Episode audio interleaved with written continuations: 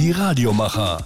Der Radioszene Podcast. Podcast. Mit Christopher Deppe, Hendrik Frost und Oskar Wittliff. Tag zusammen, Oskar Wittliff hier und in dieser neuen Folge des Radioszene Podcasts dreht sich alles ums Thema Digitalradio. Ich konnte im Rahmen des Digitalradiotages in Berlin herausfinden, wie es um den zweiten Bundesmux, politische Entwicklung, damit verbundene Schwierigkeiten und auch Anstrengungen der Gerätehersteller steht. Außerdem ein paar aktuelle News und damit steht im Prinzip schon das Programm für die kommende Zeit. Schön, dass ihr mit dabei seid. Die Radiomacher. Der Radioszene Podcast mit Christopher Deppe, Hendrik Frost und Oskar Wittliff. Jedes Jahr im Herbst stellen das Digitalradiobüro Deutschland und die Medienanstalten die aktuellen Digitalradionutzungszahlen vor und machen das zu einem Aufhänger für den sogenannten Digitalradiotag im Rahmen der internationalen Funkausstellung IFA in Berlin. Ich war auch da und ich habe mit Carsten Zorger vom Digitalradiobüro und Martin Deitenbeck von der Sächsischen Landesmedienanstalt über den Zwischenstand bei der Digitalisierung der terrestrischen Hörfunkverbreitung sprechen können. Die kompletten Interviews jetzt in meinem Thema. Quo vadis DAB+. Die Radiomacher. Thema. Carsten Zorger war mein erster Gesprächspartner. Er leitet das Digitalradiobüro im Auftrag der Mitglieder des Vereins. Das sind öffentlich-rechtliche und private Sender, Hersteller und Netzbetreiber, die sich für den Ausbau des Verbreitungswegs DAB Plus einsetzen. Erstmal hat er mir den Überblick über die aktuellen Zahlen gegeben. Digitalradios in Deutschland ganz klein Vormarsch. Wir sind von 13 auf jetzt 15 Prozent Digitalradios in deutschen Haushalten. Das ist die erste wichtigste Zahl. Gleichzeitig wissen wir, wenn jemand mal ein Digitalradio hat, neigt er dazu, ein zweites zu kaufen. Die Leute sind zufrieden. Besonders spannende Bundesländer sind nach wie vor Bayern, denn dort ist das Programmangebot und auch das Backing der Politik sehr gut, auch die Netzabdeckung. Dann Nordrhein-Westfalen, was unglaublich wächst, obwohl eigentlich dort die Dynamik der Politik fehlt. Und Stadtstaaten wie Hamburg zum Beispiel, wo gerade in den letzten Jahren ganz viel gemacht wurde in Sachen Privatfunk, wo wir merken, dass dort die Haushaltsdurchdringung mit Digitalradios auch stark ansteigt. 15 Prozent reichen seiner Meinung nach noch nicht. Sein Ziel, langfristig soll UKW als Hauptverbreitungsweg abgelöst werden. Es gibt ja fest vereinbarte Schritte, ab wann was passieren soll. Ab ungefähr 50 Prozent digitalem Hören in Deutschland kann man über ein Abschaltdatum nachdenken. Wir haben vor einem Jahr gesagt 2025, jetzt ist 2017. Also wir hoffen doch sehr stark, dass UKW zwischen 2025 und 2030 endgültig der Vergangenheit angehört. Um dieses Ziel zu erreichen, muss seiner Einschätzung nach noch ziemlich viel geschehen. Dafür wünscht er sich die Beteiligung aller für die Radiolandschaft wichtigen Akteure. Wir wünschen uns, dass noch mehr Privatradios auch äh, ins Risiko gehen und sagen, das ist für uns eine Chance und kein Risiko, in DAB Plus zu investieren. Wir wünschen uns von der Politik und von anderen einen Finanzierungs Finanzierungsmodell, dass private Anbieter leichter diese teure Simulcast-Phase auch bezahlen können, denn der öffentlich-rechtliche Rundfunk ist finanziert, die privaten sind es in dem Punkt nicht. Und wir wünschen uns natürlich, dass die Politik mitmacht und sagt, genau, wir brauchen für die Zukunft einen gemeinsamen neuen Übertragungskanal, der ist DAB Plus, und wir stützen das mit der entsprechenden Gesetzgebung. Damit einhergeht auch die Aufgabe für das Digitalradiobüro, ein Imagekonzept für den Übertragungsstandard zu entwickeln.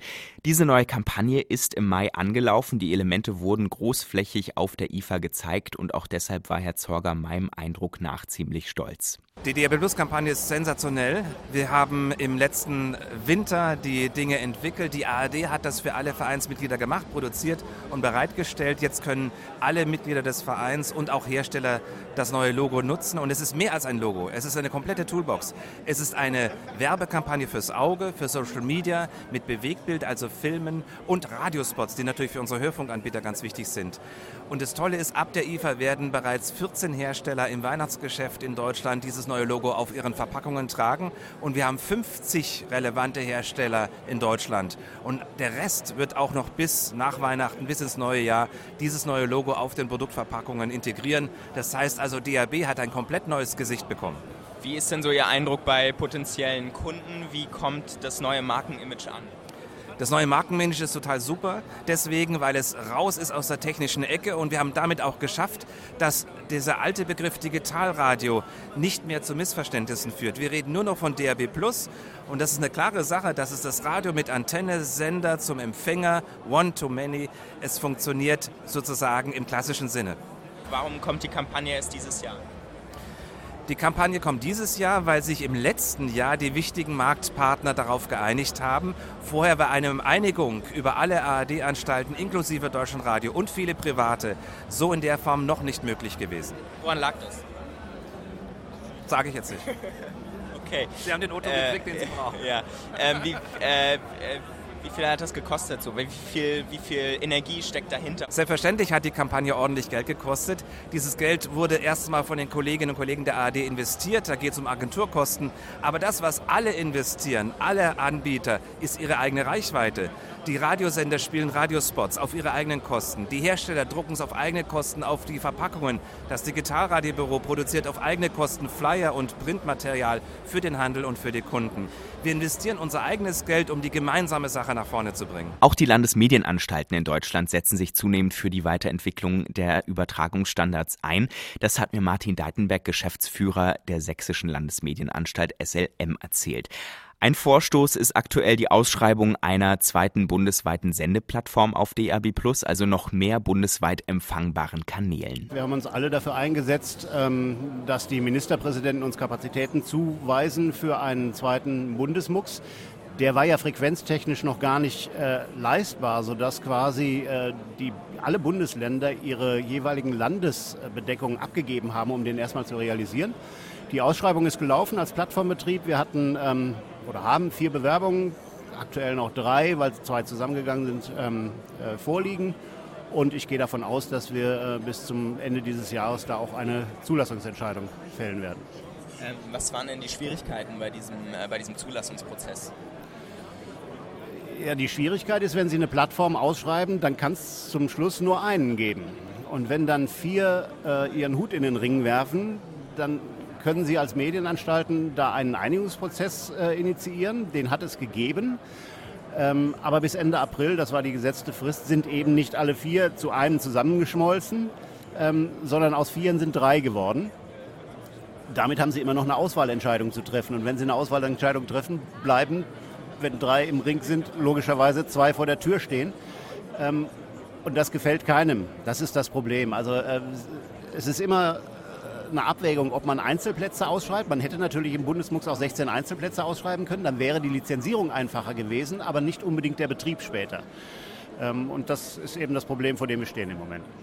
Ähm, das, das, Thema Bundes, zweiter Bundesmux ist natürlich gerade so ganz wahrscheinlich ganz weit oben auf Ihrer Agenda. Ähm, vielleicht können Sie den Hintergrund erklären, ähm, warum, warum diese Initiative gestartet wurde. Warum ist der Bundesmux der zweite ähm, wichtig für das Digitalradioangebot in Deutschland?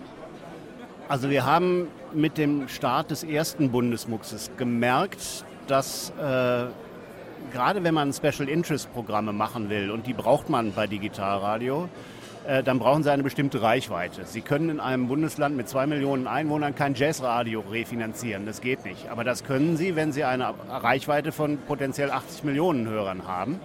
Äh, und deswegen haben wir uns als Medienanstalten dafür eingesetzt, ähm, möglichst bald einen zweiten bundesweiten ähm, Multiplex in die Luft zu bringen. Das ist übrigens in Deutschland eigentlich gegen die Tradition. Äh, denn es gab nur einen einzigen bundesweiten Veranstalter und das war das, der Deutschlandfunk ne, als öffentlich-rechtlicher. Denn ansonsten ist Radio traditionell Ländersache, regional oder sogar lokal. Da musste erst das Gesetz geändert werden, der Rundfunkstaatsvertrag, dass das überhaupt möglich wurde. Aber jetzt sind wir da und ähm, die Nachfrage zeigt ja, dass das auch von den Veranstaltern so gesehen wird. Weiter ging es um regionale DAB Plus Projekte. So hat zum Beispiel die SLM den zweijährigen Testbetrieb auf lokalen DAB Plus Sendern in Freiberg und Leipzig ausgeschrieben. Das Ziel, eine kostengünstige digitale Hörfunkversorgung mit privaten Radioprogrammen in den Stadtgebieten. Durch die Subventionierung haben auch Sender das Feld der terrestrischen Programmverbreitung für sich entdeckt, die da bisher noch nicht so aktiv waren. Detektor FM zum Beispiel. Martin Martin Deitenbeck zieht ein erstes Fazit. Ich bin ziemlich begeistert, muss ich sagen. Wir haben äh, in Leipzig mehr Bewerbungen gehabt, als überhaupt in einen Multiplex reinpassen würden. Äh, und auch in Freiberg haben wir den Multiplex fast voll mit 14 Programmen. Es kommt sehr gut an bei den Veranstaltern. Und ähm, wir haben ja den, den, den, den Business Case durchgerechnet. Wir können, die Landesmedienanstalt fördert für zwei Jahre die, Ausschreibung, äh, die Ausstrahlungskosten und nach Ablauf der Förderung ähm, kann der Sendenetzbetreiber garantieren, dass man für 200 Euro im Monat im Raum Leipzig sein Programm ausstrahlen kann. Das finde ich einen sensationellen Preis. Also wenn man für 2400 Euro im Jahr äh, ein, ein Programm über DAB Plus im Großraum Leipzig ausstrahlen kann, dann ist das schon attraktiv.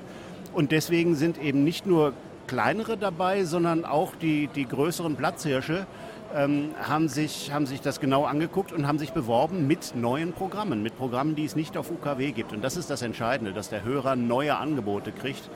Ähm, denn mit reiner Ausstrahlung von Simulcast kriegen Sie die Leute nicht dazu, äh, dass sie sich DAB-Geräte kaufen. Dann sagen sie, wieso UKW geht doch. Aber wenn sie dann neue Angebote haben, deswegen ist auch äh, Nova so wichtig, ein tolles Programm, wie ich finde, ähm, dann gehen die Leute los und kaufen sich Geräte. Ähm, sie haben vorhin auch äh, das Beispiel von äh, Mephisto angesprochen, im äh, Studierendenradio in Leipzig. Ähm, gleichzeitig gibt es ja so Entwicklungen, wie wir in München jetzt beobachtet haben, wo, wo Ausbildungsradios von der UKW wieder verschwinden ähm, und irgendwie traditionellen äh, Medienanbietern irgendwie Platz machen müssen.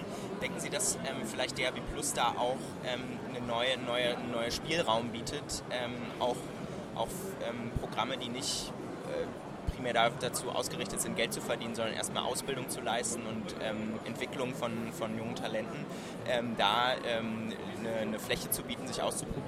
Also auf lokaler Ebene kann ich mir das schon vorstellen. Ich weiß jetzt nicht, ob Ausbildungsradios unbedingt äh, im ganzen Bundesland flächendeckend ausgestrahlt werden müssen, aber auf lokaler Ebene, warum nicht? Ähm, und ähm, auch Mephisto ist ja ein Programm, was äh, über UKW in, im Großraum Leipzig ausgestrahlt wird, allerdings nur vier Stunden am Tag. Ne? Die sind ja äh, zeitpartagiert mit einem anderen Sender. Und das, was die jetzt bei uns in diesem lokalen Multiplex machen, ähm, ist ein 24-Stunden-Programm. Das heißt, die machen durch unser Projekt jetzt erstmal den, den großen Schritt in ein 24-Stunden-Programm. Das wird interessant. Und Detektor FM geht jetzt auch sozusagen Wege in die terrestrische Ausstrahlung. Ähm, wie, wie, wie, deuten Sie das, dass ähm, so eigentlich so traditionelle große Internetradiomarken ähm, jetzt den, den terrestrischen Markt für sich erkunden? Also bei Detektor FM muss ich ganz ehrlich sagen, ähm, die habe ich ein bisschen überzeugt. Ähm, äh, der Herr Bollert ist ein äh, 150-prozentiger Internetradiomann und stand DAB immer etwas kritisch gegenüber, insbesondere auch was die Kosten angeht. Denn ähm, Detektor FM ist nun auch kein Programm, was äh, beitragsfinanziert ist, sondern die müssen sich irgendwie finanzieren und das ist nicht so einfach. Ähm, und als er dann gehört hat, dass die SLM das zwei Jahre zahlt, hat er gesagt, okay, dann machen wir das mal mit. Ähm, deswegen bin ich ganz besonders bei Detektor FM gespannt, wie sich das entwickelt und wie der Sender, wenn er dann terrestrisch ausgestrahlt wird, in der, bei der Hörerschaft in Leipzig ankommen wird. Ob das nach oben geht, denn dann kriege ich auch Herrn Bollert überzeugt, dabei zu bleiben. Nun zeigt sich an dem Beispiel sehr gut, dass durch die Förderung von medienpolitischer Seite die Programmvielfalt zunimmt. Herr Deitenbeck hat ja auch gesagt, dass dadurch dann auch das der Punkt ist, wo sich die Leute eher ein DAB Plus Radio zulegen würden. Nun sehen einige andere Bundesländer nicht so ein großes Potenzial in DAB Plus wie vielleicht Sachsen. Deshalb habe ich Deitenberg gefragt, was dafür getan werden muss, damit die Akzeptanz für Digitalradio auch von politischer Seite steigt. Das ist eine schwierige Frage. Also das, das äh, leuchtende Beispiel ist der Freistaat Bayern, der äh, über die Landesmedienanstalt hinaus eben auch äh, Mittel aus dem Staatshaushalt zur Verfügung stellt, ähm, sowohl für Digitalradio als auch für äh, lokales Fernsehen schon seit Jahren. Das ist ein, ein, ein, wirklich gutes Beispiel. Aber der Freistaat Bayern ist auch das einzige Bundesland, was das in dieser Form macht. Die Österreicher machen es in, interessanterweise. Die äh, geben was dazu zu dem jetzt gerade ausgeschriebenen Multiplex. Ich würde mir wünschen, dass das in anderen Bundesländern auch so wäre. Ähm, aber das ist schwer, schwer umzusetzen. Doch neben der Politik müssen eben auch Händler und Hersteller Angebote schaffen, die die Hörerinnen und Hörer letztlich davon überzeugen, ein Gerät zu kaufen. Und da gibt es viele Geräte fürs Wohnzimmer, für die Küche oder fürs Auto. Mobil sieht es schlechter aus. Es gibt kleinere Geräte, die auch für unterwegs geeignet sind, aber in unseren tagtäglichen Begleitern, den Smartphones, konnte DAB Plus noch nicht Einzug halten. LG hat das als einziger Hersteller mal ausprobiert, hat die Idee aber nicht weiterverfolgt und Deitenbeck sagt, dass da die Hersteller hinterher sein sollten. Schön wäre es natürlich, wenn es irgendwann mal erreichbar wäre, dass ähm, äh, ein DAB Plus Empfangsteil in, in den Smartphones mit drin ist. Dann, das hat man immer dabei. Ähm, aber das ist ein ganz, ganz langer Weg. Das, glaube ich, wird, wird eher nicht äh, realisierbar sein. Ähm, aber kleine mobile Geräte gibt es, davon müssten noch viel mehr auf den Markt kommen, das stimmt. Ihr merkt, Digitalradio in Deutschland ist ein Langzeitprojekt, wo noch eine Menge passieren muss. Abschließende Frage an Deitenbeck war, wie seiner Einschätzung nach die Menschen in Deutschland 2025 Radio hören. Überwiegend digital. Ähm, da bin ich mir ziemlich sicher. Also das sind noch, das sind noch sieben, acht Jahre bis dahin. Äh, da wird die Digitalradionutzung sowohl über IP, aber insbesondere über, über DAB Plus ähm, der dominante Weg sein. Ähm, und irgendwann kommt man dann zu dem Punkt, wo man, weil ja die UKW-Kosten bleiben, wo man sich als Veranstalter äh, dann fragen muss, lohnt sich denn das noch, diese alte Technologie parallel weiter zu betreiben? Ähm, ich bin mir sicher, dass bis zu diesem Zeitpunkt einige Veranstalter ähm, schon UKW-Frequenzen zurückgegeben haben werden. Das Deutschlandradio ist da ein, ein, ein, ein, klassischer Fall dafür, aber auch ähm, äh, Sender wie zum Beispiel RSA in, in, in Sachsen, ähm, die fast 40 UKW-Sender betreiben, um äh, noch nicht mal flächendeckend in Sachsen, also da sind ganz kleine Sender dabei, verbreitet zu werden. Die werden sich ja zurückgeben. Was wir dafür brauchen, ist allerdings eine gesetzliche Grundlage, die sicherstellt, dass solche zurückgegebenen Frequenzen dann nicht neu ausgeschrieben werden, sondern einbehalten werden. Das ist auch nur eine, eine Bitte an die Politik, das möglichst schnell zu realisieren. Und ich glaube, dann sind wir auf einem guten Weg. Die Radiomacher. News Update. Am Donnerstagabend findet die Verleihung des Deutschen Radiopreises 2017 zum ersten Mal in der Elbphilharmonie statt. Mittlerweile stehen auch alle Nominierten fest. In der Kategorie Beste Morgensendung können sich zum Beispiel die Teams von Mission Aufstehen von Radio Hamburg, T-Bones Breakfast Club vom Berliner Sender Star FM sowie Hilscher oder Hase von Deutschlandfunk Nova auf dem Weg in die Elbphilharmonie machen. Kaya Lass von Antenne Niedersachsen, Kati Kleff von Radio Gong 96.3 in München und Gelinde Jenike von 94.3 RS2 in Berlin sind nominiert in der Kategorie Beste Moderatorin. Und schließlich sind äh, Politik am Sonntag von RSH, eine Stunde History, US-Migration, über diese Insel lief alles, von Deutschlandfunk Nova und Money Island, das System Madeira, Steuerparadies mit dem Segen der EU-Kommission von B5 aktuell in der Kategorie Bestes Nachrichten- und Informationsformat nominiert. Alle weiteren Nominierten und auch die Stars, die in der Show auftreten werden, findet ihr bei uns bei radioszene.de und die Radioszene wird die Preisverleihung natürlich auch online begleiten. Wir drücken allen Nominierten schon jetzt die Daumen. Der Vermarkter AS&S hat eine Studie zur Verbreitung von Podcasts in Deutschland in Auftrag gegeben. Spot on Podcast heißt das Ding und die ersten Ergebnisse wurden jetzt schon rausgegeben. Für uns als Podcastmacher natürlich äh, spannende Zahlen, aber auch schön zu sehen, wie beliebt äh, Podcasts sind. Demnach hören 15 Prozent der deutschen Bevölkerung wöchentlich Podcasts, 73 Prozent davon auf dem Smartphone, 61 Prozent am Laptop und ähm, Besonders beliebt sind Podcasts in der Zielgruppe der 30 bis 49-Jährigen, danach kommen die 14 bis 29-Jährigen. Weiterer spannender Fakt, Podcast-Fans sind durchschnittlich jünger, gebildeter und kommen eher aus einkommensstärkeren Haushalten im Vergleich zu den Leuten, die keine Podcasts hören. Die ausführlichen Ergebnisse von dieser Studie, die werden im Rahmen der Marketingmesse Demexco Mitte September in Köln vorgestellt. Und viele Personalwechsel momentan. Horst Hof, ehemals Radio Hamburg, danach FFH, kehrt zurück in den Norden und sendet seit Montag die Frühschiene bei NDR 1 Welle Nord. Außerdem kehrt Holger Tapper nach acht Jahren bei Radio Brocken zurück zu Radio SRW, wo er vorher 14 Jahre gearbeitet hat. Dort übernimmt er die Morning Show ab Mitte Oktober. Und Alexander Purucker, ehemals 104.6 RTL und 94.3 RS2, hat auch eine neue Heimat gefunden. Seit Montag moderiert er die Morning Show bei BB Radio zusammen zusammen mit Clara Himmel und Benny. Das war's mit dem Radioszene-Podcast für heute. Nach dem ganzen Digitalradio-Thema habe ich voll Lust bekommen, mal mein eigenes DRB Plus Radio mal wieder anzumachen. Mache ich gleich. Und ihr könnt gerne unseren Podcast bei iTunes abonnieren oder der Radioszene bei Soundcloud folgen. Ich freue mich natürlich auch über eure Anregungen zum Thema Digitalradio, euren Meinungen und Eindrücken. Gerne in den Kommentaren oder auch bei Twitter. Und dann wünsche ich euch noch eine schöne Woche. Macht's gut. Bis bald. Die Radiomacher. Der Radioszene Podcast mit Christopher Deppe, Hendrik Frost und Oskar Wittliff.